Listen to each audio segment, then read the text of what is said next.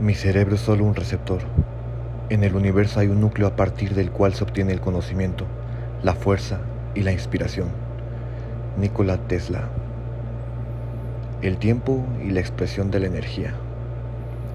¿Qué es presente? ¿Qué es pasado? ¿Qué es futuro?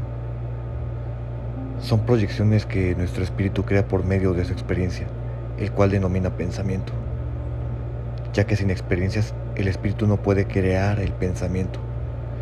Para que exista el pasado, presente y futuro, debe existir el pensamiento porque con él se genera algo llamado memoria, ya que sin memoria no existiría el pasado, o sea, tus recuerdos, no comprenderíamos el presente y no habría un sentido o motivación para experimentar la existencia por medio de los sueños y esperanza que te dan el un posible futuro.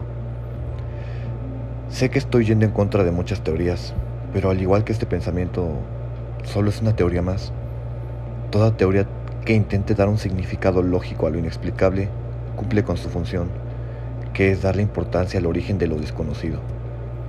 Llegar a una verdad que no tiene razón de ser, ya que la razón solo limita al individuo a experimentar, a expandirse y ser uno con el universo. Siendo sinceros, ¿existe el tiempo o el tiempo existe por nosotros? El tiempo existe y se refleja en la distancia. Por eso muchos humanos dicen que no existe y que es relativo, porque depende de la distancia o un desplazamiento para existir. Pero considero que no es así. Ambos son individuales y uno no puede estar sin el otro para existir. Al igual que la energía y la materia, no puede estar una sin otra, ya que la energía crea la materia para reflejarse en ella y poder ser admirada en un espacio a través del tiempo. El tiempo existe, siempre que hay un desplazamiento. Y sorpresa, aunque tú no te desplaces, el universo se sigue moviendo. Por lo tanto, el tiempo sigue transcurriendo. El tiempo no depende de una condición terrenal o galáctica. El tiempo es universal. Si quieres saber cómo será tu futuro, reflexiona sobre tus pensamientos. Porque la conciencia crea el futuro a través de los pensamientos. La conciencia que tienes está conectada con Dios, Yahvé, la Matrix, la Tis, Ra, como quieras llamarle. Recuerda que Él es la conciencia mayor porque es el creador de todo. Y al pensar que tú creas tu destino, porque Dios está en tus pensamientos, tú estás creando el tiempo.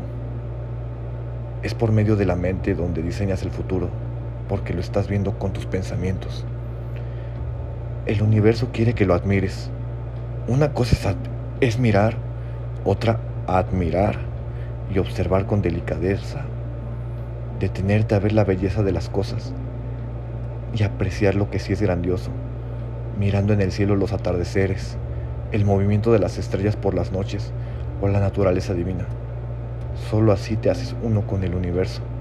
Observándolo detenidamente lograrás ser consciente y apreciar las maravillas del misterioso cosmos.